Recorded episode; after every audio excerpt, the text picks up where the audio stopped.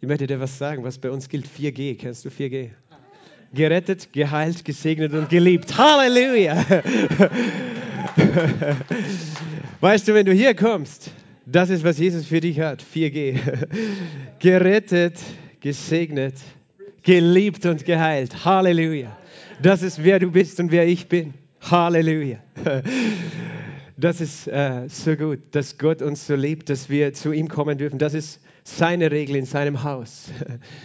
Dass er uns rettet, dass er uns liebt, dass er uns heilt, dass er uns segnet. Halleluja. Und ja, wir sind wirklich dankbar für diese Gnade. In seinem Namen zusammenzukommen. Wir vertrauen auf ihn in Zeiten wie diesen. Halleluja. Schön euch alle zu sehen, immer wieder auch neue Gesichter zu sehen. Herzlich willkommen. Du bist hier nicht zufällig, sondern Jesus wollte, dass du da bist, weil es sein Haus ist. Und wir sind gemeinsam in seinem Namen versammelt. Und wir wollen das Wort Gottes gemeinsam anschauen heute noch. Und ich möchte starten mit einem Vers im Kolosserbrief. Im Kolosserbrief Kapitel 2, Vers 13. Kolosserbrief Kapitel 2, Vers 13. Hier steht folgendes. Und euch, die ihr tot wart in den Vergehungen und in der Unbeschnittenheit eures Fleisches, hat er mit lebendig gemacht mit ihm, indem er uns alle Vergehungen vergeben hat. Amen. Lass uns das gemeinsam vielleicht nochmal lesen. Und euch, die ihr tot wart in den Vergehungen und in dem Unbeschnittensein eures Fleisches, hat er mit lebendig gemacht mit ihm, indem er uns alle Vergehungen vergeben hat. Und du kannst es wieder auf dich beziehen. Wenn du schon länger kommst, dann weißt du, das ist so jetzt schon fast Tradition. Am Anfang gibt es einen Bibelvers. Das macht man auch in den Kinderstunden oft so, dass man mit den Kindern einmal einen Vers lernt und sie dann das sagen lässt. Das ist tatsächlich meine Absicht, dass du, dass du nicht nach Hause gehst und, und wenn dich morgen jemand fragt, was hat der Pastor gestern gepredigt? Pff, keine Ahnung. keine Ahnung, was er gepredigt hat. Oder was äh, am Nachmittag vielleicht kann es schon sein, dass du heute Nachmittag jemand fragt dich, und was war im Gottesdienst? Wer, was hat der Pastor gepredigt? Pff, keine Ahnung. Aber ich möchte, dass du diesen einen Vers mitnimmst, okay? Diesen einen Vers. Und deswegen nimm ihn dir zu eigen. Sage mal, ich war tot, aber er hat mich lebendig gemacht. Jesus hat mich lebendig gemacht, indem er meine Sünden vergeben hat. Ich war tot, Jesus hat mich lebendig gemacht, indem er meine Sünden vergeben hat. Amen. Das hat, Paul hat das auch schon erwähnt über die Vergebung. Was für eine Gnade. Wir haben die Vergebung der Sünden. Und in diesem Vers ist etwas enthalten, wo uns zeigt, was für eine Kraft darin ist. Ja, es heißt, wir waren tot, wir waren alle geistlich tot, getrennt von Gott. In Ewigkeit wären wir getrennt von ihm, wenn wir nicht wieder uns mit ihm verbinden oder er sich mit uns Weißt du, das Wort Religion bedeutet unter anderem, sich wieder zu verbinden mit Gott. Religare. Wieder zusammenbinden. Wenn, wenn er sich nicht mit uns wieder verbunden hätte, wenn er uns nicht wieder zu sich gebracht hätte, wir wären tot, getrennt von Gott, geistlich tot. Du sagst, körperlich habe ich immer gelebt, ja, aber geistlich waren wir tot. Wir waren tot, das sagt die Bibel. Und das sagt Paulus über sich selbst. Ich war tot. Ah, Paulus, ich habe dich immer gesehen, du bist herumgegangen. Nein, ich war tot, ich war geistlich getrennt, bis ich Christus kennengelernt habe, der für mich gestorben, der für mich auferstanden ist äh, von dem Toten. Aber ich bin jetzt lebendig gemacht. Halleluja, ich bin lebendig gemacht mit Jesus. Ich bin lebendig gemacht. Das war nicht immer so, dass ich lebendig gemacht war, aber er hat mich lebendig gemacht. Ich muss nicht warten eines Tages. Viele Menschen sagen, wir warten auf die Auferstehung. Ja, wir warten auf die Auferstehung der Toten, aber manche denken, okay, und, und bis dahin bin ich tot. Nein, bis dahin lebe ich. Ich lebe jetzt schon. Ich habe jetzt schon ewiges Leben. Als Christ wirst du nicht nach dem Tod ewiges Leben bekommen, sondern hast du es jetzt. Weil er hat dich jetzt schon lebendig gemacht und dein Geist bleibt ewig, ist ewig, hat ewiges Leben und auch dein Körper wird eines Tages unvergänglich sein durch die Auferstehung der Toten. Und das ist dann das körperliche ewige Leben, aber das geistliche haben wir schon jetzt. Er hat uns lebendig gemacht mit Jesus. Jesus ist auferstanden, du hast an ihn geglaubt und in diesem Moment hat er dich mit lebendig gemacht. Und wie hat er das zustande gebracht in deinem Leben? Du könntest jetzt verschiedene Dinge sagen, durch sein Wort, durch seinen Heiligen Geist, aber hier steht, indem er uns alle Vergehungen vergeben hat. So hat er dich lebendig gemacht. Wie hat er das zustande gebracht in deinem Leben? Indem er dir vergeben hat. Das bedeutet, der Rückschluss ist, hätte er dir nicht vergeben, wärst du nicht lebendig geworden. Oder umgekehrt, weil du gesündigt hast und dir nicht vergeben war, warst du tot. Warst du getrennt von Gott, warst du geistlich tot. Wenn er uns nie vergeben hätte, wir, würden wir nie zurück zum Leben finden, hätten wir nie zurück zum Leben gefunden. Aber diese Tatsache, und es ist mehr als eine Theologie der Rechtfertigung, okay, Jesus hat bezahlt, jetzt werden wir lebendig, sondern diese, diese Realität, weißt du, es ist eine geistliche Realität. Jesus hat für alle Menschen alle Schuld bezahlt. Alle Menschen aller Zeiten. Uh, das ist viel. Das ist viel Schuld. Alle Menschen aller Zeiten. Nicht nur den lieben Siege, sondern auch, weißt du, die bösesten Menschen, die je gelebt haben. Jesus hat ihre Sünden ans Kreuz getragen. Alle Menschen aller Zeiten. Hat Jesus die Schuld getragen. Und das ist da für jeden. Aber der, der es empfängt, er empfängt nicht nur ein, ein, ein, legales Anrecht sozusagen auf ewiges Leben, sondern da ist eine Kraft in dem Moment, wo du die Vergebung der Sünden empfängst. Das ist mehr als eine Theorie oder eine Theologie. Ich habe Vergebung der Sünden, sondern das ist eine Kraft. Amen. Das ist eine Kraft. Und diese Kraft ist so mächtig, dass sie Totes lebendig macht. Die Kraft der Vergebung ist so mächtig, dass sie Totes lebendig macht. Amen. Sage mal, da ist eine Kraft in der Vergebung der Sünden. Und sie ist viel mehr, als wir eben oft uns bewusst ist. Es ist so eine Kraft. Er hat uns mit lebendig gemacht, indem er uns alle Vergehungen vergeben hat. Hätte er manche nicht vergeben, manche schon, hätte das nicht gereicht. Wäre das nicht die Kraft zur Auferstehung aber weil er sich entschieden hat, alle Vergehungen zu vergeben. Als du ihm geglaubt hast, er hat dir alle Vergehungen vergeben.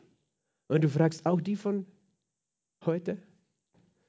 Weil ich bin schon seit vielleicht einem Jahr, zehn Jahre Christ. Damals, vielleicht hat er mir bis dorthin vergeben, wo ich mich bekehrt habe. Aber was ist mit dem, was ich morgen tue? Wie kann er mir das schon vergeben haben?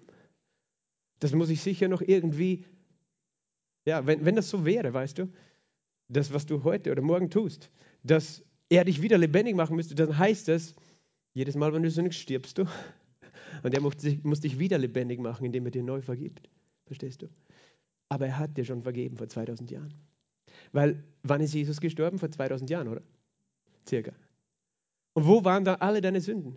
In der Zukunft, oder? Aus seiner Perspektive waren sowieso alle Sünden in der Zukunft, die du tust die er damals getragen hat. Aber er hat alle Sünden vergeben. Und du, der du sie empfängst. Das ist der Unterschied. Weil die, die rechtliche Seite der Vergebung, dass er es für alle Menschen nur getan hat, ist nur die eine Hälfte. Die andere ist, dass du es nimmst, dass du es empfängst. Verzeihung. Dass du es ergreifst und in dem Moment bist du lebendig gemacht. Halleluja. Bist du lebendig heute Morgen? Frage mal deinen Nachbar, ob er munter ist. Bist du lebendig? Hat Jesus dich schon lebendig gemacht? Wenn nicht, weißt du, heute ist ein guter Tag, die Vergebung der Sünden zu empfangen. Heute ist ein guter Tag, lebendig zu werden. Halleluja, weil er uns vergeben hat. Halleluja. Und das ist, das ist eigentlich immer wieder, das ist die zentrale Botschaft des Evangeliums. Meine Sünden sind vergeben. Und weil das so ist, ist eine Kraft in mein Leben gekommen, die alles lebendig macht. Meine Seele, meinen Körper, meinen Geist, alles macht er lebendig. Und deswegen möchte Gott, dass wir das festhalten, die Vergebung der Sünden, die uns lebendig macht, die heilt, die befreit weißt du, die auch heiligt.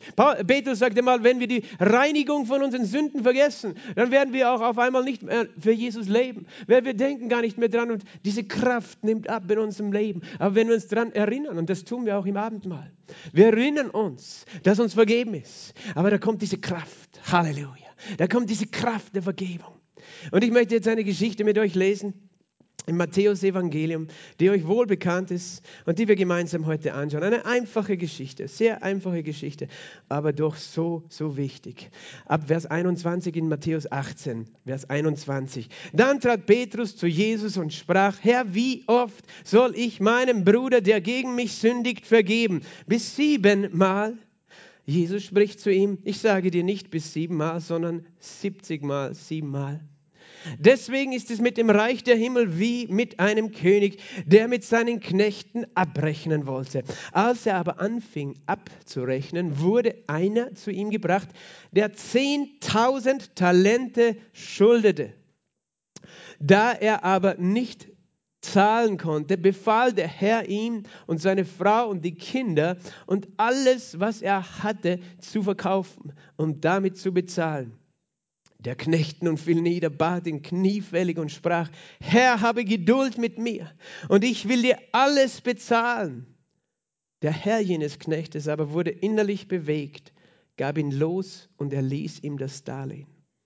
Jener Knecht aber ging hinaus und fand einen seiner Mitknechte, der ihm hundert Denare schuldig war, und er ergriff und würgte ihn und sprach, bezahle, wenn du etwas schuldig bist. Sein Mitknecht nun fiel nieder und bat ihn und sprach, habe Geduld mit mir und ich will dir bezahlen. Er aber wollte nicht, sondern ging hin und warf ihn ins Gefängnis, bis er die Schuld bezahlt habe. Als aber seine Mitknechte sahen, was geschehen war, wurden sie sehr betrübt und gingen und berichteten ihrem Herrn alles, was geschehen war.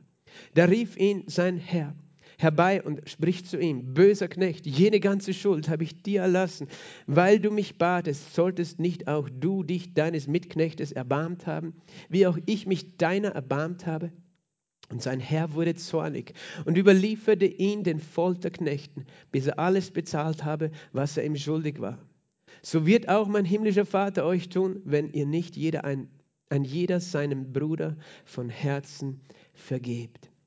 Vater, ich danke dir für dein Wort. Dein Wort ist so heilig und dein Wort ist so mächtig und dein Wort ist Wahrheit und dein Wort ist schärfer als jedes zweischneidige Schwert. Es scheidet Seele vom Geist. Es, es erkennt und erforscht die Gedanken und Gesinnungen unseres Herzens. Und ich danke dir, dass dein Wort heute ein Skalpell ist, das uns operiert, Herr, Herr, das uns narbenfrei sozusagen, Herr, heilt heil macht, weil du möchtest Wahrheit in unser Leben bringen.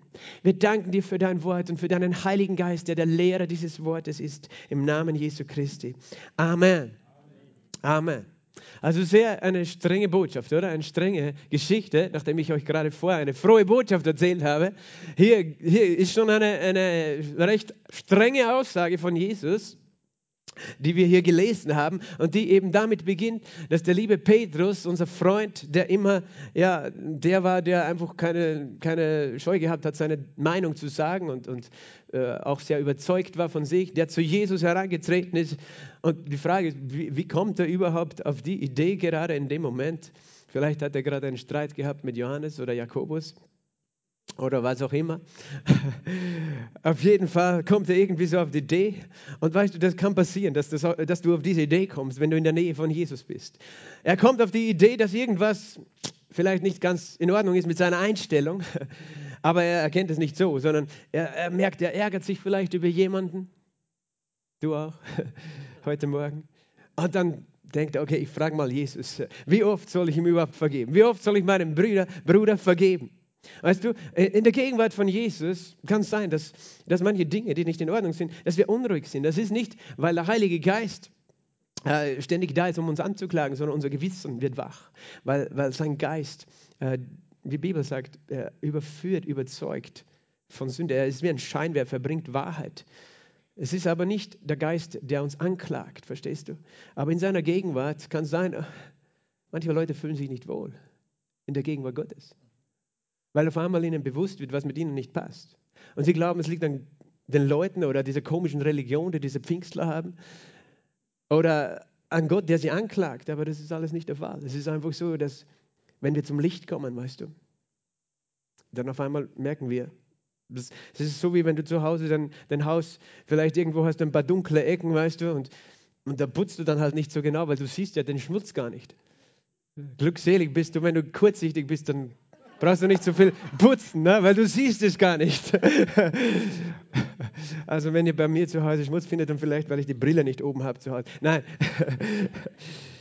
Aber verstehst du? Aber wenn das Licht hinscheint, dann siehst du auf einmal. Und das ist seine Gegenwart. Und das, wir wollen nicht davonlaufen von seiner Gegenwart, sondern er will Dinge in Ordnung bringen. Und so hat Petrus dieses Gefühl gehabt, er muss zu Jesus kommen.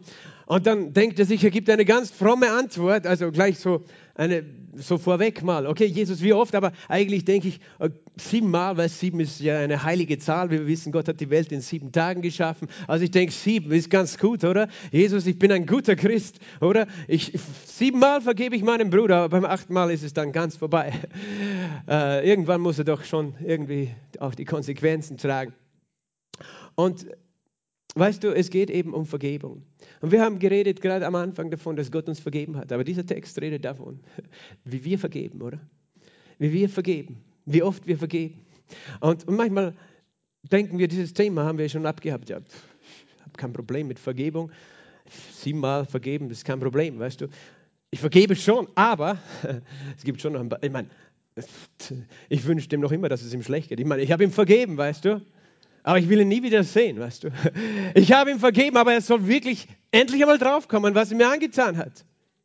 Ich habe ihm vergeben, weißt du. Aber meine Gefühle, meine Gefühle sind noch lange nicht dort. Und mit dem will ich nie wieder was zu tun haben. Ich habe, ich, ich habe vergeben, ja, Pastor, ich habe vergeben. Ich habe kein Problem mit Vergeben. Ich weiß nicht, warum ich immer so voller Ärger bin, aber ich habe kein Problem, voll, bin, bin frei, bin frei. Ich habe vergeben, ich habe kein Problem. machen einen großen Bogen um die Gemeinde, weil die Gemeinde hat mich verletzt. Aha. Du hast vergeben. Ich meine, ich möchte auch wissen, wie kann eine Gemeinde dich verletzen? Wenn man die Vorstellung hat, die Gemeinde ist ein Haus. Ich meine, das Haus hat mich Gott sei Dank noch nie verletzt. Aber wer ist die Gemeinde? Die Gemeinde sind Menschen. Und vielleicht ist es ganz normal, dass Menschen dich verletzen. Egal, wo du mit Menschen zu tun hast. Hast du schon mal gesagt, die Firma hat mich verletzt? Meistens ist der Arbeitskollege, oder? Der Chef. Irgendjemand in der Firma. Oder die Arbeit hat mich verletzt. Nein, es sind immer einzelne Leute. Auch in der Gemeinde wirst du solche Leute treffen. Aber wenn du vergeben hast, wirst du weiter in die Gemeinde kommen. Weil es normal ist, dass man vergibt. Und manchmal denken wir, wir haben eben kein Problem. Ja, ich, ich vergebe, aber vergessen werde ich das. Niemals werde ich ihm das vergessen. und außerdem, er soll bezahlen. Weißt du, Jesus gibt gleich mal eine Antwort und sagt, siebenmal, 70 mal siebenmal. Und du kannst es jetzt entweder ganz, ganz, ganz nach Punkt und Strich nehmen und sagen, okay, beim, wie viel ist 70 mal 7, für die die Mathematik können, das Kopfrechnen noch gelernt haben in der Schule. 7 mal 70 sind 490. Also beim 491. Mal musst du nicht mehr vergeben. Wenn du es jetzt ganz genau nimmst. Aber dann musst du ganz genau Buch führen. Weißt du, machst du so Striche 1, 2, 3, 4, 5, 1 und dann musst du wieder zählen können. Weil es kann sein, du hast dich verrechnet und vielleicht hat er erst 489 Mal dich verletzt. Also, weißt du, vielleicht geht Jesus auch davon aus, dass Petrus gar nicht so gut zählen konnte. Und dass er sowieso nicht, nie weiß, wann er bei 490 angelangt ist. Aber die Tatsache, dass er sagt, 70 mal 7 Mal bedeutet eigentlich immer. Verstehst du? Immer Petrus. Immer ist die Antwort. Immer sollst du vergeben. Immer alles, jeden. Und das ist gar nicht immer so einfach, oder? Und manchmal denken wir wohl, es ist, ja, okay, ich habe schon vergeben. Aber ich glaube, manche Zustände, die wir in unserem Leben erleben, zeigen, dass wir noch ein Problem haben. Weil es sind, es sind, es sind natürlich einzelne Situationen, Personen, weißt du, denen du vergeben kannst. Aber ganz ehrlich, manchmal kann es sein, du ärgerst dich einfach. In letzter Zeit, manchmal, wenn ich die Nachrichten einschalte, ich ärgere mich. Und wenn ich, und dann, dann weißt du, sagt Gott, wieso ärgerst du dich die ganze Zeit? Ja, was machen die schon wieder? Vergib ihnen. Wenn ich mich die ganze Zeit ärgere, habe ich nicht vergeben, oder? Weißt du, da, da, dann ist ein Problem in meinem Herzen. Und dann sage ich, ja, aber ich kann, wie, wie kann man das vergeben? Weißt du, vergeben heißt nicht, dass du sagst, dass etwas, was falsch ist, richtig ist. Das heißt vergeben nicht. Vergeben heißt niemals, dass etwas, was falsch ist, richtig ist. Wenn dich jemand schlagt und irgendwann bittet er dich um Vergebung, weißt du, dann sagst du nicht, es war richtig, dass du mich geschlagen hast, sondern sagst du, ich vergebe dir. Verstehst du? Und was macht es? Es macht etwas mit deinem Herzen. Und, und Gott hat mich in letzter Zeit wirklich ermahnt, hey, sei frei in deinem Herzen. Vergib. Wenn du, wenn du mit Depressionen kämpfst, manchmal denken wir, pff, Depressionen, das ist, ja, weil alles so schwer ist in meinem Leben, weil ich so viele Sorgen habe. Kann es sein, dass sich Sachen in deinem Herzen angestaut haben. Wo du eigentlich verärgert, frustriert bist, enttäuscht bist, wo dir die Freude geraubt ist. Gott möchte, dass du Leben empfängst. Und da ist eine Kraft in Vergebung. Und sie, diese Kraft fängt in dir an zu wirken. Sie fängt in deinem Herzen an zu wirken. Gott ist ein Gott des Lebens. Und Jesus ist sehr klar, als er dieses Gleichnis hier erzählt. Er sagt, mit dem Reich der Himmel ist es wie mit einem König, der mit seinen Knechten abrechnen wollte. Und das ist, das ist auch eine Tatsache. Das ist auch das Gute mit, mit Vergebung, weißt du. Vergebung heißt nicht, dass es für Schuld keine Abrechnung gibt, dass Schuld unter den Teppich gekehrt wird. Ist sie nicht. Gott hat nicht Schuld unter den Teppich gekehrt, oder? Er hat Schuld ans Kreuz gehangen, in seinem eigenen Körper. So ist er mit Schuld umge umgegangen, aber es nie unter den Teppich gekehrt. Und es gibt Menschen, die das empfangen. Aber er sagt auch ganz klar, es gibt Abrechnung. Wenn Jesus hier redet von einem König, der, der seine Knechte zur Abrechnung holt, ist es ein Hinweis auf das Gericht das, es für jeden Menschen gibt. Weißt die Gläubigen werden vor dem Richterstuhl Christi stehen, wo sie auch Rechenschaft geben für ihr Leben. Aber das ist ein Ort des Lohnes für das, was wir in seinem Namen für ihn durch seinen Geist getan haben. Das ist ja eh ver verrückt eigentlich, diese Vorstellung. Wir sind so unfähig, aber er gibt uns seine Gnade, seinen Geist, seinen Auftrag. Wir tun Dinge durch seine Liebe, durch seine Kraft für ihn und dann belohnt er uns dafür. Das ist nicht ein Ort der Verdammnis, aber es gibt auch ein Gericht, das große weiße Throngericht. Und ich glaube schon, dass es wichtig ist, dass wir in, mit dieser Perspektive beginnen. Es gibt Abrechnung, es gibt ganz klar Rechenschaft. Es gibt einen Tag der Abrechnung. Und äh, nur der Punkt ist, das soll nicht in deinem Herzen sein, weil du bist nicht der Richter.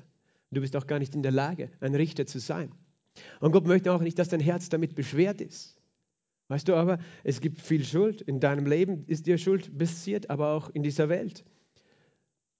Und manchmal können wir nicht loslassen, weil wir denken, ja, dann kommen die davon einfach.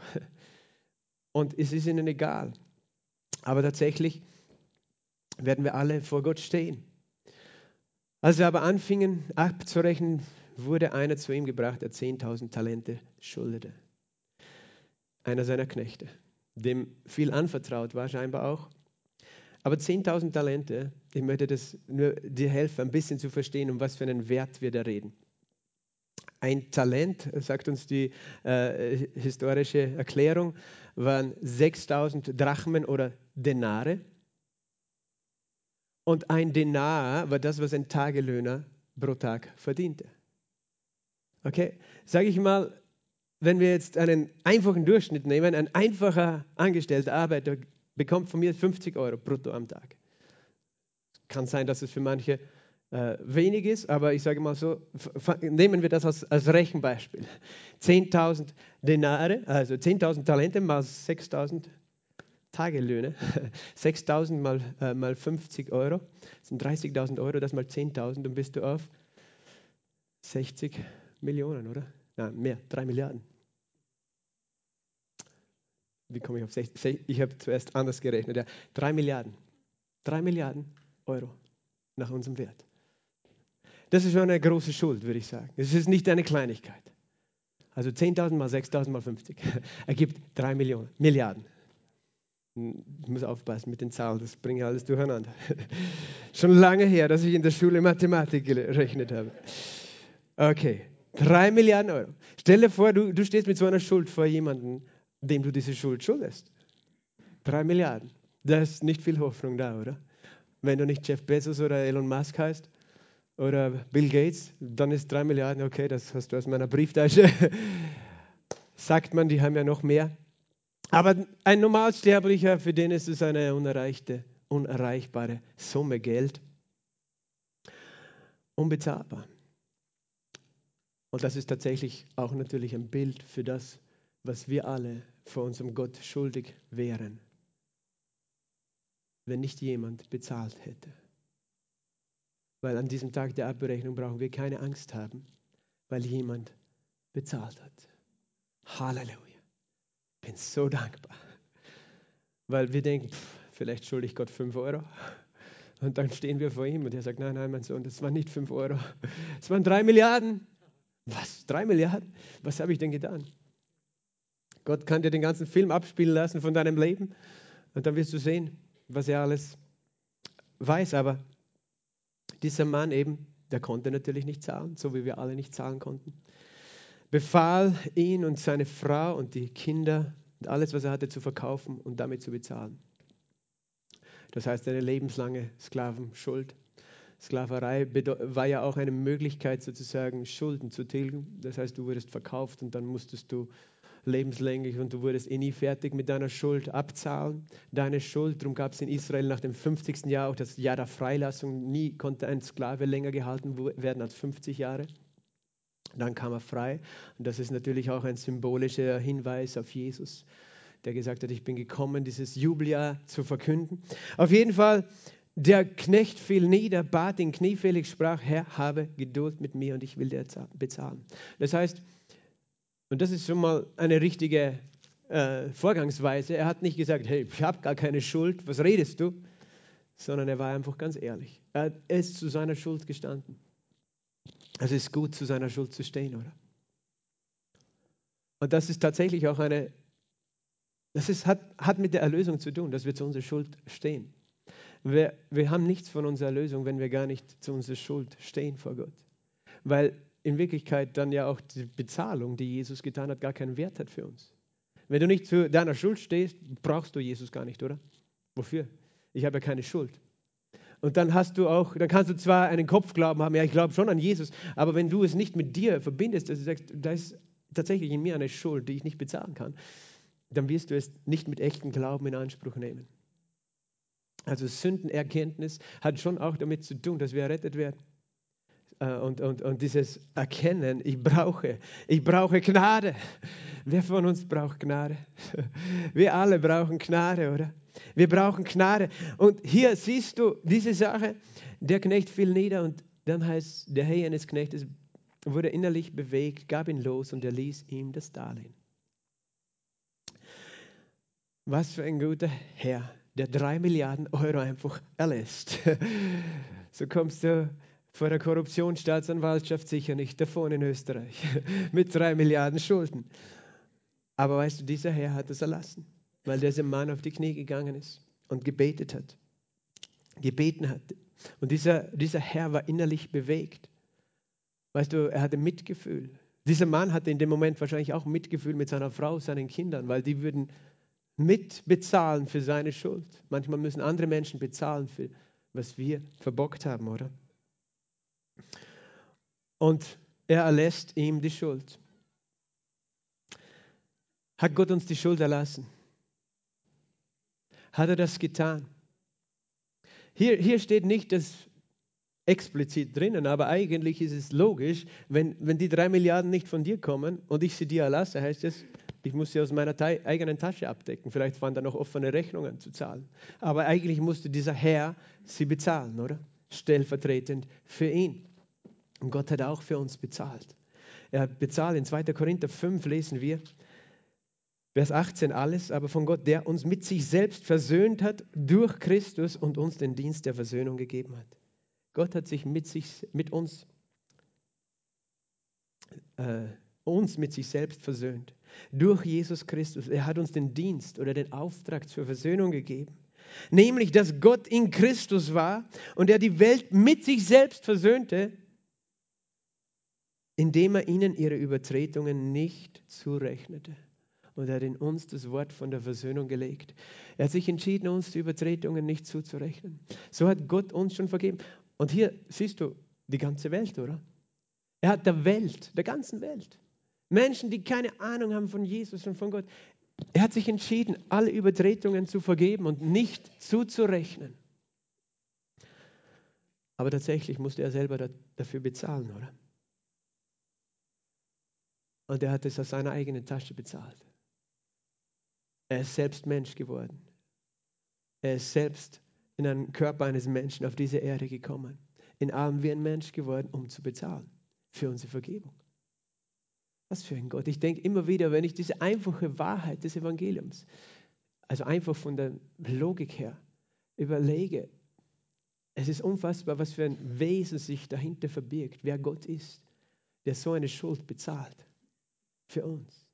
Dass er, der nichts verbrochen hat, ans Kreuz gegangen ist. Dort gehangen ist und das war die einzige Art und Weise zu bezahlen. Mit seinem Leben, mit seinem Blut. Nichts anderes konnte bezahlen. Steht in der Bibel, nicht mit Silber oder Gold sind wir erlöst worden von unserem eitlen Wandel, sondern durch das kostbare Blut eines Lammes ohne Fehler und ohne Flecken. Gott selbst hat den höchsten Preis gegeben und das war der einzige Preis, der für deine Schuld gültig war. Es war der Preis von Gott selbst. Gott im Fleisch gekommen. Es war der einzige Preis, der dich freikaufen könnte. Der höchste Preis im Universum. Was sagt das über deinen Wert, oder? So viel bist du im Wert. So viel bist du im Wert. Du bist im Mehrwert als drei Milliarden Euro. Drei Milliarden ist viel, weißt du. Aber in Gottes Sohn, sein Blut, das gegeben wurde für dich, ist noch mehr. Der Wert ist, das werden wir nie ergründen. Diesen Wert. Und dass er, der das nicht verdient hat zu leiden, gelitten hat, ist so qualvoll. Wir werden es nie ergründen. Jedenfalls hat er das getan, weil er Erbarmen hat, weil er ein barmherziger Gott ist. Und weißt du, es hat zwei, zwei Aspekte. Es ist das eine, dass er nicht wollte, dass wir eben versklavt werden oder bleiben. Das ist die eine Seite seiner Vergebung. Er wollte nicht, dass wir bezahlen müssen, weil er weiß, wir können nicht bezahlen. Aber warum war es ihm wichtig, dass wir Bezahlung bekommen? Nicht nur, damit wir nicht selber bezahlen müssen, sondern damit wir bei ihm sein können. Er hat sich versöhnt. Es war ihm wichtiger, selber zu bezahlen, als dass du getrennt bist von ihm. Weil der Grund, warum er dir vergeben hat, nicht nur ist, dass du die Last nicht selber trägst, sondern weil er dich so sehr liebt, weil er dich so nahe bei sich haben möchte. Und er weiß, deine Schuld trennt dich. Deine Schuld trennt dich vor Gott.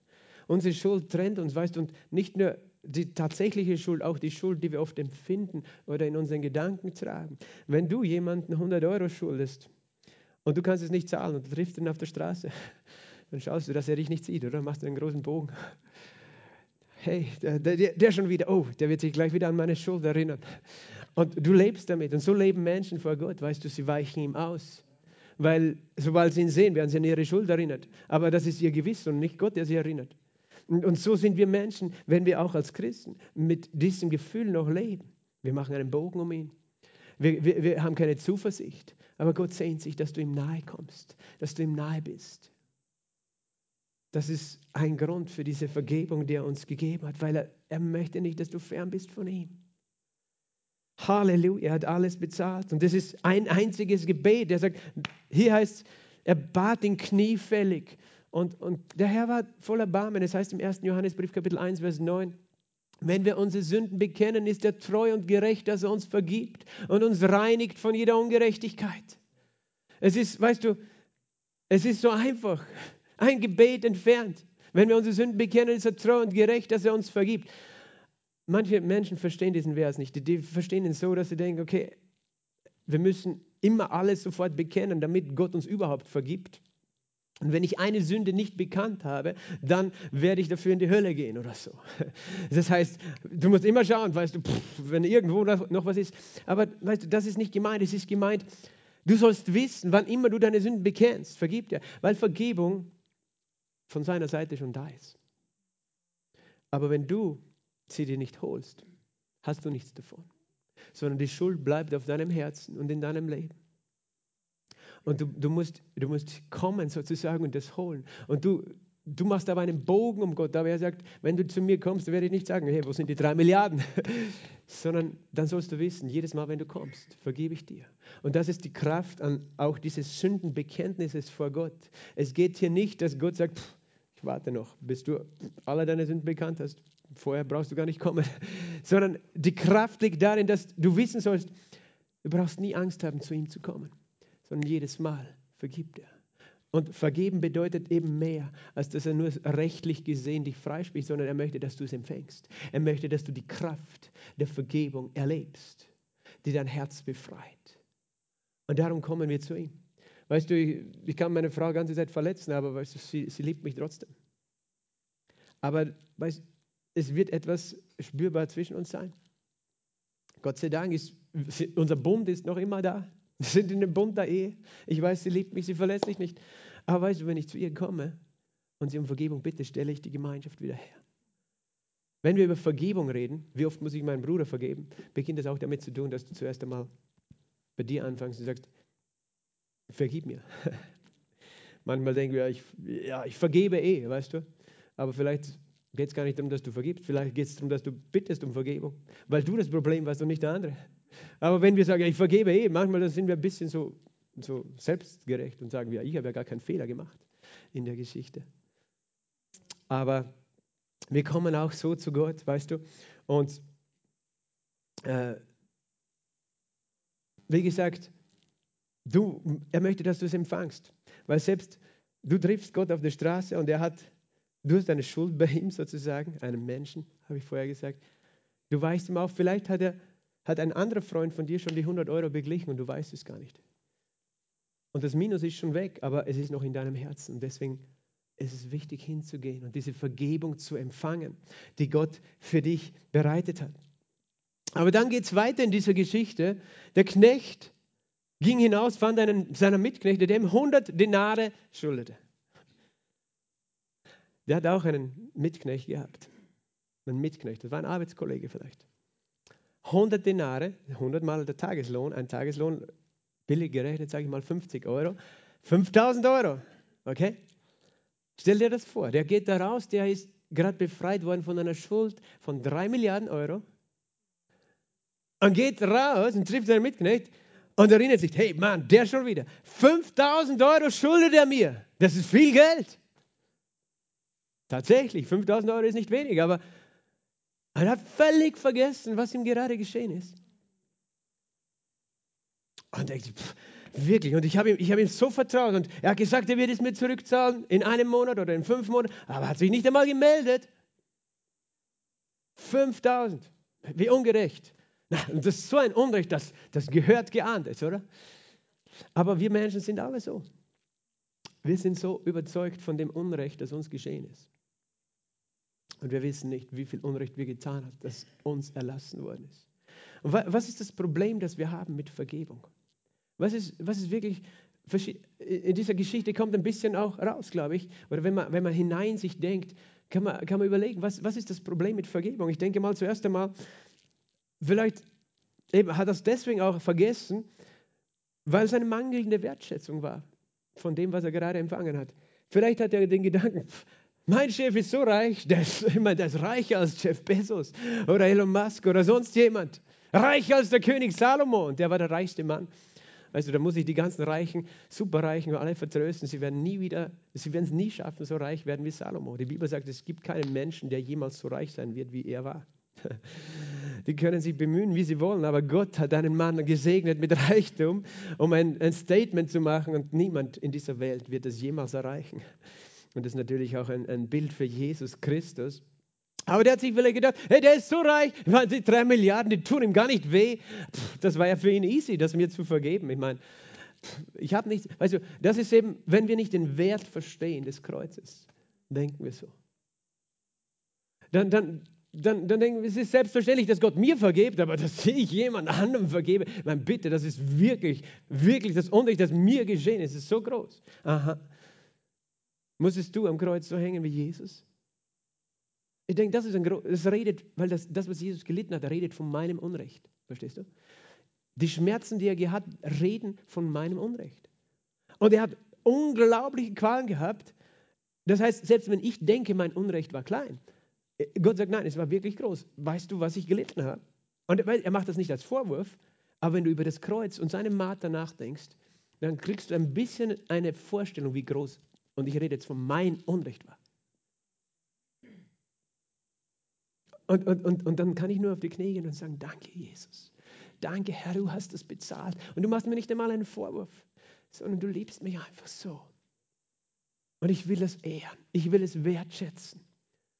Und das andere ist, eben, der andere hat vielleicht gar nicht getan, ja, erkannt, eben, wie viel es Gott gekostet hat, zu vergeben. Oder eben, wie viel ich selbst auch schuld war. Aber das, was noch dazu kommt, es ist das eine, dass du, wie gesagt, die Theorie der Vergebung kennst. Gott hat mir vergeben. Die Frage ist, glaubst du es wirklich? Vielleicht ist dieser Mann da rausgekommen, stell dir vor, er hat jahrelang mit dieser Schuld schon gelebt und er hat gewusst, irgendwann kommt dieser Tag der Abrechnung, irgendwann kommt dieser Tag. Also er hat immer überlegt, wie soll ich das je bezahlen? Vielleicht hat er versucht, ein paar Euro zusammenzusparen, aber es ist nie viel geworden.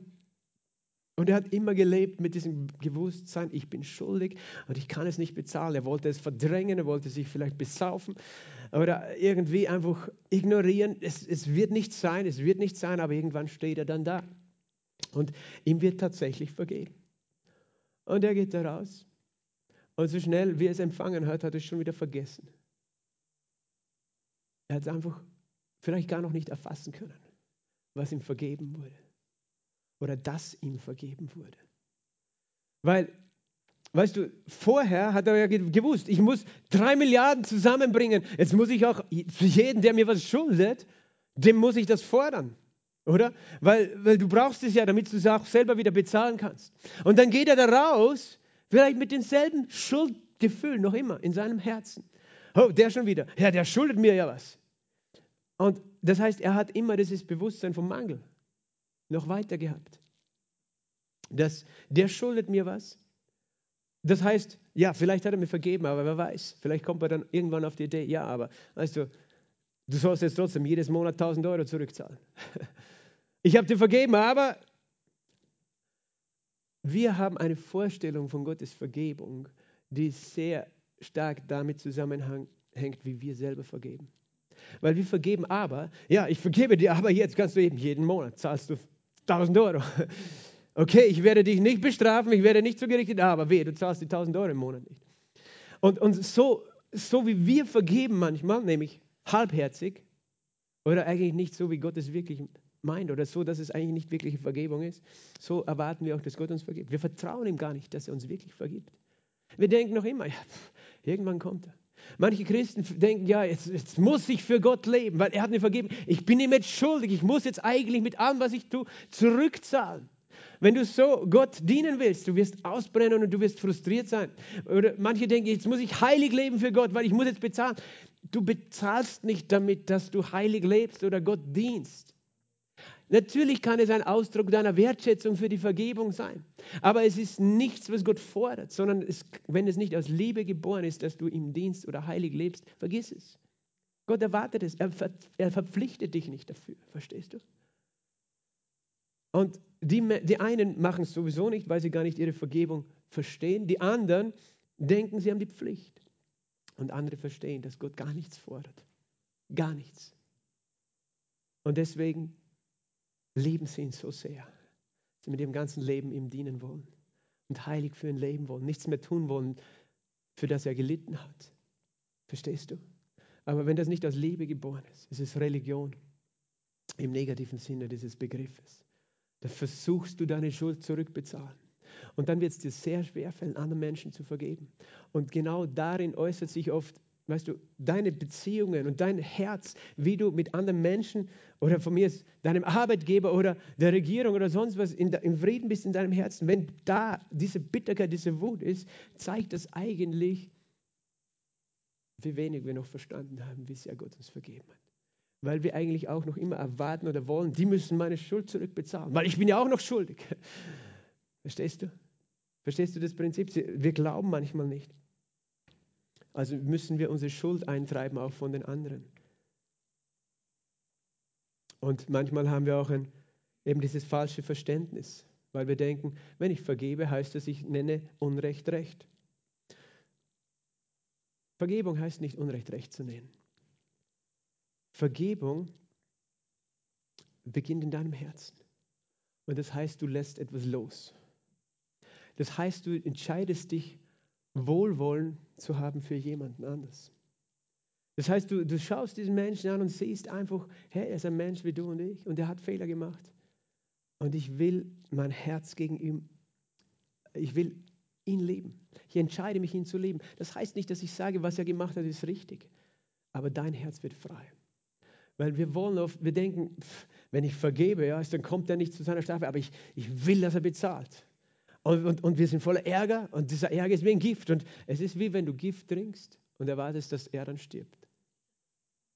An dem Gift der Unvergebenheit, das du trinkst. Aber wem schadet dieses Gift? Dir selber. Deinem Herzen. Deinem Herzen. Im Epheserbrief Kapitel 4, Vers 32 steht folgendes geschrieben. Epheser 4, 32. Seid aber zueinander gütig und mitleidig und vergebt einander, wie Gott euch in Christus vergeben hat. Seid gütig, mitleidig und vergebt einander, so wie auch Gott euch in Christus vergeben hat. Wie hat mir Gott vergeben? Ohne Wenn und Aber. Ohne Wenn und Aber. Vergebt einander, wie Gott euch in Christus vergeben hat. Merkt ihr diesen Vers so gut? Dieses Wort für Vergebung, das hier steht, ist Charisomai. Das bedeutet jemanden Gnade geben. Das heißt, Vergebung bedeutet, ich gebe jemandem etwas, was er nicht verdient, nämlich Gnade. Und das ist tatsächlich, was Gott uns auch gegeben hat, Gnade. Er gibt uns etwas, was wir nicht verdienen, weil Vergebung kannst du gar nicht verdienen. Dann ist es nicht Vergebung, dann ist es dein Schuldbegleichen. Aber das ist nicht Vergebung. Und wenn wir als Christen denken, wir müssen die ganze Zeit Gott Schuld begleichen, dann haben wir nicht verstanden, dass er uns vergeben hat, dass er uns Gnade gegeben hat. Er tut uns Gutes und weißt du, das tut er für alle Menschen. Er tut allen Menschen Gutes. Er tut so viel Gutes. Paulus hat es so genannt, er gesagt, er gibt Regen und fruchtbare Zeiten allen Menschen, egal ob sie Gott kennen oder nicht, er tut Menschen Gutes. Menschen glauben, er, er tut Menschen Böses. Ja, weißt du, diese Wirbelstürme, Vulkanausbrüche, das ist nicht, weil Gott sie bestraft und Gott das schickt. Manche Menschen sagen, dass Gott das macht. Nein, er hat die Übertretungen nicht zugerechnet, haben wir gelesen, weil er sie selbst auf sich genommen hat, weil sie ihm zugerechnet wurden. Und er entscheidet sich, uns Gutes zu tun. Er entscheidet sich, uns etwas zu geben, was wir nicht verdient haben. Sagt er damit, alles, was Menschen machen, ist richtig? Nein, sagt er nicht. Sagt er damit, ich liebe die Sünde? Sagt er auch nicht. Weißt du, Gott hasst die Sünde noch immer. Aber nicht die Sünder, weil für sie ist er gestorben. Auch für mich. Ich bin als Sünder ist er für mich gestorben, nicht als Gerechter. Ich war ein Sünder, als er für mich gestorben ist. Verstehst du? Er liebt die Sünde, aber er hasst die Sünde. Wenn, wenn, wenn Gott vergibt, sagt er nicht, ich liebe die Sünde. Das heißt, er hat Gerechtigkeit geliebt und Gottlosigkeit gehasst. Er hasst Sünde noch immer. Sünde ist immer Unrecht. Aber er vergibt. Und weißt du, weil er vergibt, ist er auch ein freier Gott. Wenn er nicht vergeben würde, wäre er ein richtig grantiger Gott, weil er hätte genug Grund er hätte genug Grund, um krantig und mürrisch und ärgerlich zu sein über alles, was er sieht. Weil dann würdest du zu Gott kommen und sagst, Gott, hey, ich möchte Zeit mit dir verbringen. Und er sagt, lass mich in Ruhe, ich bin heute schlecht drauf, ich sehe so viele Probleme da unten. Das ärgert mich so, was ich da immer sehen muss auf dieser Erde. Lass mich heute, will ich keinen Besuch von dir. Weißt du, so sind wir manchmal. Aber er ist nicht so, weil er hat sich entschieden zu vergeben. Sein Herz ist frei. Sein Herz ist frei, weil sonst wäre er kein glücklicher Gott. Das wäre ein unzufriedener, zwiderer Gott. Aber das ist nicht unser Gott. Er, er ist, weißt du, er ist langsam zu sein. Er hasst Sünde tatsächlich, aber er entscheidet sich zu vergeben. Und das Gleiche passiert mit dir. Du wirst glücklich werden in deinem Leben. Wenn du sagst, ich vergebe, heißt es, ich nenne Recht, Unrecht? Nein. Also Unrecht, Recht. Es gibt eine andere äh, Begebenheit, wo Jesus über Vergebung redet. In Lukas 17 sagt er folgendes in Lukas 17, ich lese euch das kurz vor. Vers 3. Wenn dein Bruder sündigt, weise ihn zurecht. Und wenn er es bereut, vergib ihm. Wenn er siebenmal am Tag zu, an dir sündigt und siebenmal zu dir umkehrt so, und spricht, ich bereue es, so sollst du ihm vergeben. Interessant. Hier sagt Jesus, wenn er es bereut. Weißt du, das ist eine andere, ein anderer Aspekt von Vergebung. Ihn davon zu lösen, zu entbinden von dieser Schuld ist was anderes, als ihm Gnade zu geben. Und hier ist das Wort aphiemi, das griechische, ihn entbinden. Und er sagt, da gibt es eine Bedingung, das soll es bereuen. Was bedeutet das? Gott von seiner Seite hat allen Menschen schon vergeben, aber die Vergebung empfangen diese Menschen erst, wenn sie zu ihm umkehren.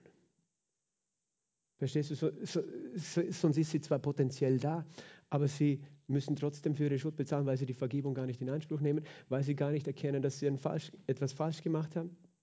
Und er sagt, wenn er, wenn er zu dir umkehrt, was bedeutet das? Wenn jemand, weißt du, dich ständig verletzt, heißt es nicht, du vergibst ihm und lässt dich weiterschlagen von ihm, weil es war ja richtig, was er gemacht hat. Nein, das heißt es nicht. Sondern wenn er umkehrt, dann entbindest du ihn seiner Verantwortung. Jeder Mensch hat Verantwortung für was er tut. Das heißt, wir brauchen uns nicht missbrauchen lassen von Menschen.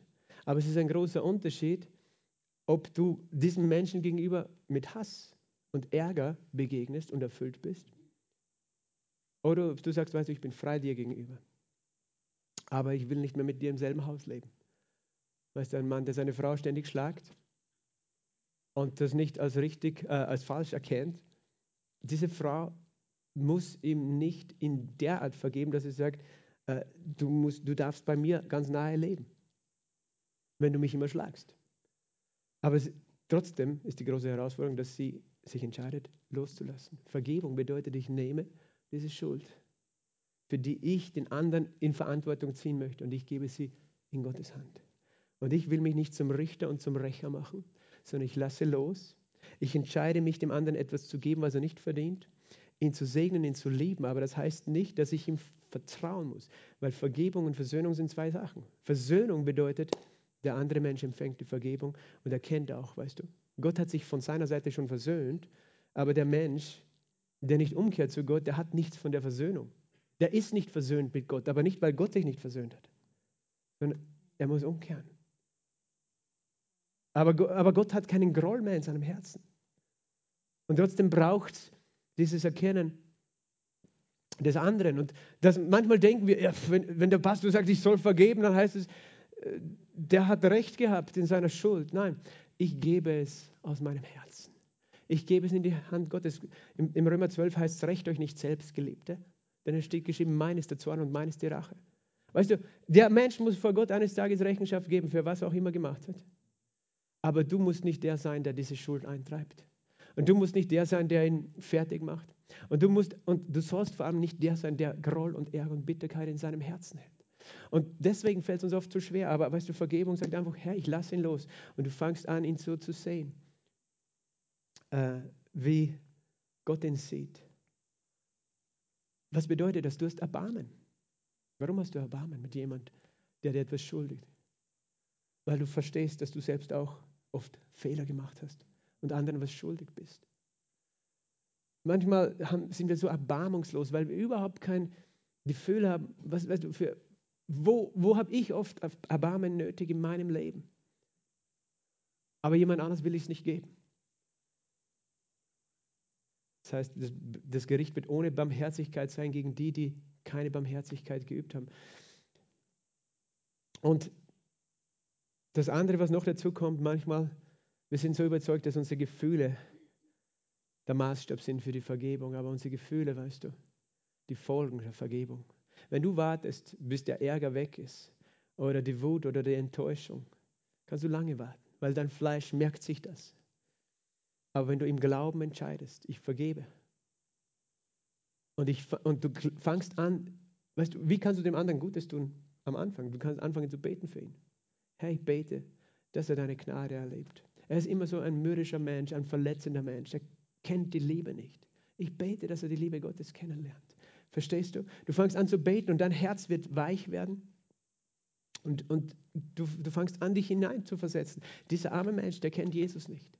Wenn der ohne Jesus stirbt, wir sind in der Hölle. Ich habe jemandem mal gesagt, weißt du, wenn du so einen Hass auf, hast auf jemanden, der dich so verletzt hat, und das war eine, schon eine große Geschichte, wo, wo viel passiert ist, weißt du trotzdem, wenn du dir vorstellen würdest, dieser Mensch leidet ewig in der Hölle, Niemand, der Jesus in seinem Herzen hat, will das für jemanden anders. Paulus hat sogar gesagt, ich möchte selber lieber in der Hölle sein in Ewigkeit, damit mein ganzes Volk errettet ist, wenn es möglich ist, als dass sie verloren gehen. Wenn wir ein Erbarmen haben für Menschen, die verloren sind, weißt du, dann, dann werden wir auch anders denken, anders handeln.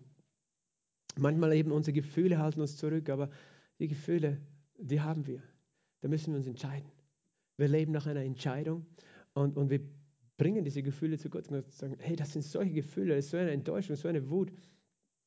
Aber ich gebe es in deine Hand, Gott. Ich lasse es los. Manchmal schwören Menschen, ich werde nie vergeben, weißt du? Sie haben es festgelegt mit ihrem Mund. Niemals kann ich das vergeben, niemals. Wenn du das geschworen hast, dann bringst du zu Jesus und er kann diesen Schwur durchtrennen, weißt du? Sagen, nein, ich habe, ich habe so gesprochen, dass ich ihm nie vergeben will. Und da musst du sagen, Gott, vergib mir, ich kehre um, das war nicht richtig, das zu sagen. Es ist niemals richtig, äh, das zu tun. Und äh, äh, eben andere Menschen haben auch so ein Trauma, weißt du, sind, sind so voller Angst. All das sind Sachen, vielleicht manche Situationen erfordern, dass du eine Begleitung hast, einen Seelsorger. Aber Vergebung ist immer richtig und immer wichtig. In Vers 29 und 30 haben wir noch gelesen, eben, er, er wollte ihm nicht vergeben, sondern ging hin, warf ihn ins Gefängnis. Er war erbarmungslos, bis er die Schuld bezahlt habe, eben seinen Mitknecht. Obwohl der ihn genauso gebeten hat. Ich meine, diese Vorstellung, wenn der im Gefängnis ist, kann er bezahlen. Wie soll er bezahlen, wenn er im Gefängnis ist? Und wenn er vorher kein Geld hatte, woher sollte er es nehmen, wenn er im Gefängnis ist? Also das funktioniert sowieso nicht. Aber so ist die Welt. Nur, was hat Jesus gesagt? Daran wird die Welt erkennen, dass wir seine Jünger sind, dass wir einander lieben. Weißt du, dass Vergebung ein Akt der Liebe ist? Und das ist das, was uns unterscheidet. Dass wir Menschen sind, die vergeben. Wenn die ganze Welt Rache will, sind wir Menschen, die vergeben. Jesus hätte allen Grund gehabt, nicht zu vergeben. Er ist am Kreuz gehangen. Und die, die ihn so gequält haben, unmittelbar vor ihm standen die Soldaten. Er hat gesagt, Vater, vergib ihnen, denn sie wissen nicht, was sie tun. Das ist übernatürlich, oder? Das ist, das ist etwas, nur Jesus kann es bewirken. Es heißt, der Herr hört dann von dem, dass dieser Knecht nicht vergeben hatte und rief ihn herbei und sagt, böser Knecht, jene ganze Schuld habe ich dir erlassen, weil du mich batest. Solltest nicht auch du deines Mitknechtes dich erbarmt haben, wie auch ich mich deiner erbarmt habe? Und sein Herr wurde zornig und überlieferte ihn den Folterknechten, bis er alles bezahlt habe, was er ihm schuldig war. Das ist brutal. Es ist eine zweifache Botschaft da drinnen. Die eine ist, wenn du nicht vergebst, es ist so, wie wenn der Teufel ein Recht hat, dich weiter zu quälen dich selber. Du wirst gequält von den Folterknechten des Teufels. Er ist es, der dich dann quält. Es heißt im Sprüche 14, glaube ich, Vers 30 oder 32, Wurmfraß in den Knochen, die Leidenschaft. Weißt du, es kann deinen Körper tatsächlich angreifen. Wurmfraß in den Knochen, das deutet auf Arthritis hin. Weißt du, ich sage nicht, dass jede, solche, jede Krankheit, wie die da genannte, äh, von Unvergebenheit herrührt. Aber ich sage, Unvergebenheit hat eine Auswirkung auf deinen Körper. Es hat eine Auswirkung auf deine Seele. Und das ist, was ich gemeint habe. Manchmal unsere Gefühlszustände, die wir oft nicht erklären können, wir sind ärgerlich, wir sind depressiv, wie auch immer. Wir, wir, wir denken, wir haben kein Problem mit irgendjemandem, aber woher kommt der ganze Ärger? Woher kann, kommt der ganze Ärger? Weißt du, was, als Eltern manchmal musst du deinen Kindern vergeben, die können dich ärgern. Und du ärgerst dich schon, jetzt machen sie das schon wieder. Aber warum ärgerst du dich so? Weil du ihnen vielleicht vorher noch gar nicht vergeben hast, dass sie dich geärgert haben. Und dann ärgert dich alles nur mehr. Und das heißt nicht, dass das deswegen richtig ist, wenn sie dich ärgern. Aber weißt du, manchmal, dann ist so viel Unfrieden in Familien. Und das ist eigentlich immer, weil Menschen nicht vergeben haben. Weil Menschen nicht einander losgelassen haben. Wir sind anders, oder? Wir sind nicht berufen zur Unvergebenheit. Weißt du, Wut, Depression. Man kann auch diffuse, diffuse Unvergebenheit haben. Wie ich schon gesagt habe, du kannst einer ganzen Organisation gegenüber wütend sein. Manche Menschen sind jetzt so wütend auf den Staat. Ich sage dir was, mit deiner ganzen Wut wirst du den Staat nicht verändern oder zur Rechenschaft ziehen. Und mit deiner ganzen Wut wirst du dich selber krank machen und depressiv und deine ganze Lebensfreude ist vorbei. Es gibt, andere, es gibt Leute jetzt in den letzten eineinhalb Jahren, die gehen mit Lächeln durchs Leben und andere, die sind nur mehr frustriert und depressiv. Und ich sage, ja, das Problem ist in deinem Herzen. Manchmal musst du einer Regierung vergeben. Wenn du merkst, du ärgerst dich so. Oder den Zeitungen oder wem auch immer. Aber vergib, lass los. Du sagst nicht, wie gesagt, Unrecht ist Recht, Recht ist Unrecht, sondern du sagst einfach, ich bin nicht der Richter. Ich möchte frei sein, mein Herz. Ich möchte nicht in den Händen der Folterknechte leben. Man könnte diese Verse auch so missverstehen, dass es heißt, okay, Gott sagt, das ist die Bedingung für deine Errettung. Du musst allen Menschen vergeben, sonst vergebe ich dir nicht. Und tatsächlich, Jesus hat dem Vater unser uns so gelehrt zu beten, oder? Vergib uns unsere Schuld, wie auch wir vergeben unseren Schuldigern. Bedeutet, Gott sagt, okay, ich warte, dass du vergibst, dann vergebe ich. Und tatsächlich, unter dem Gesetz ist es so. Unter dem Gesetz ist es so, da musst du dir die Vergebung auf diese Art verdienen. Du musst auch vergeben, weil Unvergebenheit eine Sünde ist. Also musst du sie hinter dir lassen, damit du Vergebung verdienst von Gott. Und wir müssen sehr aufpassen. Es, es, es, gibt manche Lehren das so, weil dann, dann denkst du, okay, Gott wird mich bestrafen für Unvergebenheit. Nein, weißt du, das eine, was wir lernen ist, wenn wir tatsächlich Menschen sind, die sagen, die Christen sind, aber ständig mit allen in Unvergebenheit leben, möchte ich fragen, wirklich die Frage stellen, hast du wirklich das Evangelium verstanden? Bist du wirklich ein Kind Gottes? Sagst du, du bist ein Christ und kennst die Vergebung, aber du vergibst nie? Das, das kann sein, dass Menschen noch gar nicht die Vergebung selber empfangen haben. Weil wenn du sie wirklich verstanden hast, dann wirst du nicht ein Mensch sein wollen, der Unvergebenheit festhält. Das ist das eine. Das andere, wir leben im neuen Bund. Wir leben nach dem Kreuz. Jesus hat es gesagt vor dem Kreuz. Paulus hat in seinen Briefen zweimal so geschrieben, wie wir gelesen haben im Epheser 4,32. Er hat geschrieben, vergebt einander, wie ich euch vergeben habe. Er sagt nicht, vergebt einander, damit ich auch euch vergebe. Das alttestamentliches Denken, ist genau umgedreht. Da musst du zuerst die Leistung bringen, dann tut Gott seinen Teil. Das heißt, unser Blick, unser Fokus ist immer auf die Vergebung, die wir schon empfangen haben. Es ist mit der Liebe das Gleiche. Im Alten Testament heißt Liebe deinen Nächsten, dann erfüllst du das Gebot und dann wirst du gesegnet. Im Neuen Testament heißt Jesus sagt, das neue Gebot, liebt einander, wie ich euch geliebt habe. Vergangenheitsform. Er hat es vorher getan. Vergebt einander, wie ich euch vergeben habe. Der Schlüssel ist nicht, dass wir, dass wir Angst haben und denken, ah, wenn ich nicht vergebe, wird Gott mich bestrafen. Angst ist nicht das Motiv für Vergebung, sondern er hat mir vergeben. Er hat mir alles vergeben. Und wir glauben es. Und wenn wir das glauben, dann handeln wir danach. Und da ist so eine Kraft. Kolosser 2,13. Er hat uns lebendig gemacht, indem er unsere Vergebungen vergeben hat. Ich möchte noch einen letzten Punkt auch zur Vergebung sagen, weil es uns manchmal so schwer fällt. Paulus schreibt einen Brief an Philemon. Philemon, dieser Brief wird oft nicht verwendet oder übersehen. Aber er schreibt an seinen Freund Philemon, der einen Sklaven hatte. Dieser Sklave war ein ungezogener Sklave. Und der ist ihm entlaufen, aber irgendwo hat er dann den Paulus getroffen und hat sich bekehrt hat dem Paulus auch gedient im Gefängnis. Und Paulus sendet ihn zurück an den Philemon. Und dann sagt er in Vers 17 dieses Briefes, wenn du mich nun für deinen Gefährten hältst, nimm ihn, wieder, nimm ihn auf wie mich. Und wenn er dir irgendein Unrecht getan hat oder dir etwas schuldig ist, so rechne es mir an. Weißt du, da hat Gott einmal zu mir gesprochen, er hat gesagt, hier rede ich zu dir wenn dir jemand anders Unrecht getan hat, dann rechne es mir an. Wir sind so begeistert davon zu glauben, dass Gott uns vergeben hat. Für mich war es genug, was Jesus getan hat. Aber ich kann ihm nicht vergeben. Weißt du, was du damit sagst? Er muss seine Schuld bezahlen. Im Gegensatz zu mir. Mir Gott vergeben, aber er muss bezahlen. Das bedeutet, ich glaube, dass Gott meine Schuld bezahlt hat, aber nicht seine. Und was immer er dir schuldet, rechne es Jesus an. Unglaublich, oder? Jesus sagt, rechne es mir an.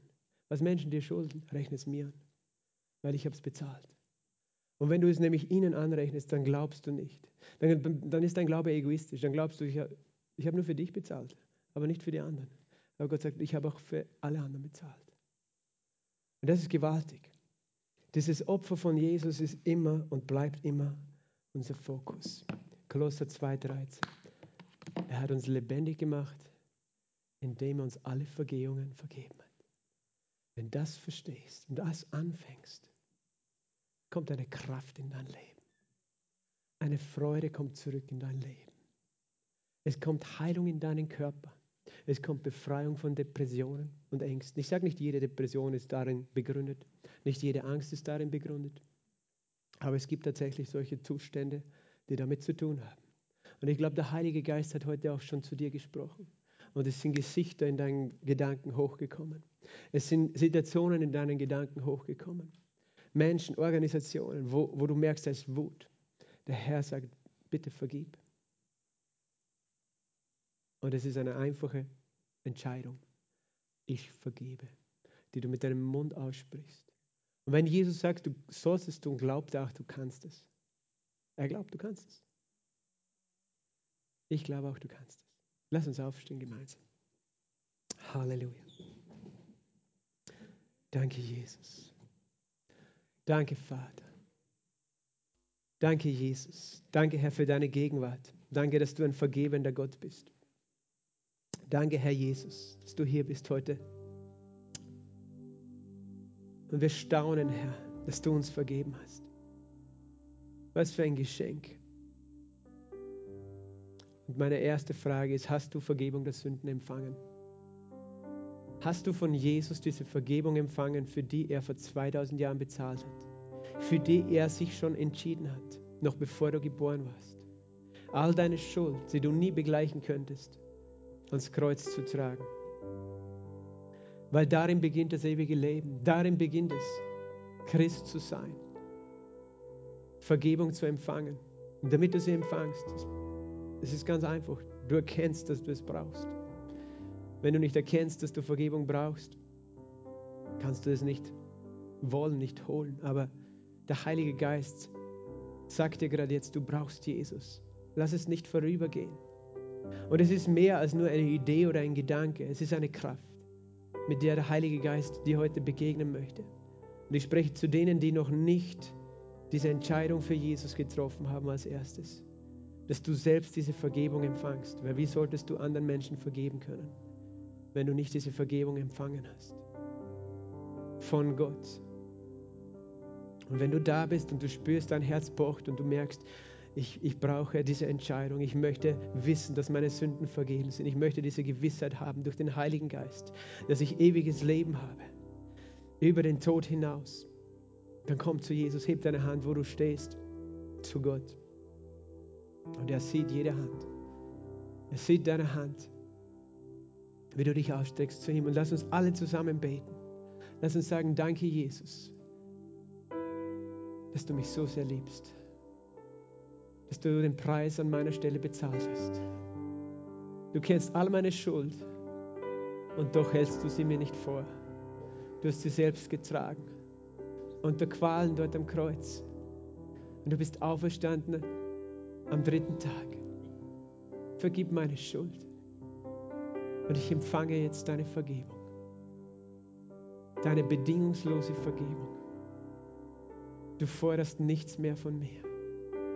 Ich danke dir für deine Gnade und dein Erbarmen. Amen. Heiliger Geist, ich danke dir für deine Gegenwart. Ich danke dir, dass du Menschen lebendig machst, jetzt gerade. Halleluja. Ich bete um Offenbarungserkenntnis, dass wir verstehen mit unserem Herzen diese Kraft der Vergebung, diese Größe der Vergebung. Jesus, ich bete. Herr, wir wollen unsere Herzen frei machen. Und wir bringen unsere Herzen zu dir, Heiliger Geist. Ich danke dir, Heiliger Geist, dass du es bist, der zeigt, Herr. Herr, wo wir nicht in Freiheit leben, weil wir Menschen festhalten, weil wir Situationen festhalten. Und der Heilige Geist redet jetzt gerade zu dir. Und er wird nicht nur jetzt reden, auch in den nächsten Tagen. Er wird dich erinnern an diese Freiheit, für die er gekommen ist, um dich zu befreien aber du hast die Gelegenheit, diese Entscheidung zu treffen. Und manchmal musst du sie immer wieder neu treffen. Wo, wo, wo Dinge noch schmerzen, wo, wo, wo du gesagt hast, ich vergebe, aber, damit dieses Aber nicht mehr dasteht. Er möchte dich frei machen. Er möchte dich mit neuer Freude erfüllen. Und was auch immer die Situation jetzt ist, rede du jetzt gerade mit ihm und sag, Jesus, ich vergebe. Ich entscheide mich. Triff diese Entscheidung in der Gegenwart Gottes. Manchmal ist es auch nützlich aufzuschreiben, weil der Teufel will dich vielleicht erinnern und sagen, du hast nicht vergeben, aber du kannst sagen, ich habe es aufgeschrieben, an dem Tag habe ich mich entschieden.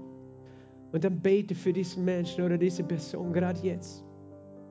Wenn, wenn dir dieses Erbarmen, diese Liebe fehlt, dann bete, Gott, gib mir dieses Erbarmen, dass ich diesen Menschen wirklich so sehe, wie du ihn siehst, der genauso verloren ist, wie ich es war, damit er erkennt, dass er dich braucht. Bete für ihn.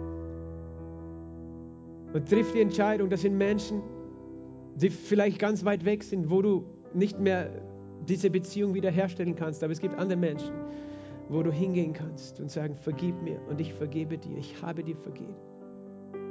Gott möchte Beziehungen wiederherstellen in deinem Leben. Aber beginnt in deinem Herz. Was auch immer das Unrecht ist, und da ist Unrecht geschehen, das tatsächlich Unrecht war, wo du nicht schuld warst, wo du nichts falsch gemacht hast, wo du missbraucht worden bist, wo du, wo du äh, dich so unterdrückt und ausgenutzt gefühlt hast, enttäuscht warst. Nimm das jetzt und sag, Jesus, ich nehme das aus meinem Herzen und ich gebe es in deine Hand. Ich will diesen Groll nicht mehr mit mir tragen. Dieser Groll ist der Grund, für, für, warum deine Lebensfreude weg ist. Aber gib es, gib es jetzt. Danke, Heiliger Geist. Soko rabashi kalamaston breberi indos te brapa kidiste bratea. Inje bari inje bari ako rabaste brate beri iste branda. Ribatora bababakataya lamasate. Oh, brabasatea. Danke, Heiliger Geist, dass du jetzt kommst mit der Kraft, die lebendig macht. Denn du hast gesagt, du hast uns lebendig gemacht durch die Vergebung. Und so sagen wir, Leben kommt. Leben kommt in unsere Herzen, in jedes Herz. Diese Kraft, deine Auferstehungsleben, weil wir uns entschieden haben zu vergeben und in Vergebung zu leben. Spreche ich Auferstehungsleben in dem Namen Jesu Christi. Sage ich, sei gelöst von diesem Ärger, sei gelöst von dieser Depression, sei gelöst von dieser Enttäuschung. In dem Namen Jesu Christi. Ich löse dich. Ich löse dich. Und Vater, wir lösen auch die Menschen. Wir sagen, dass sie nicht mehr gebunden sind an unseren Zorn, an unsere Rache, sondern sie sind frei. Wir lassen Menschen frei. Und wir danken dir, dass Freiheit kommt und dass diese Menschen selber erkennen werden, diese Liebe und tatsächlich sogar auch zu dir finden und erkennen, Herr, und umkehren. Aber wir lassen los, Herr.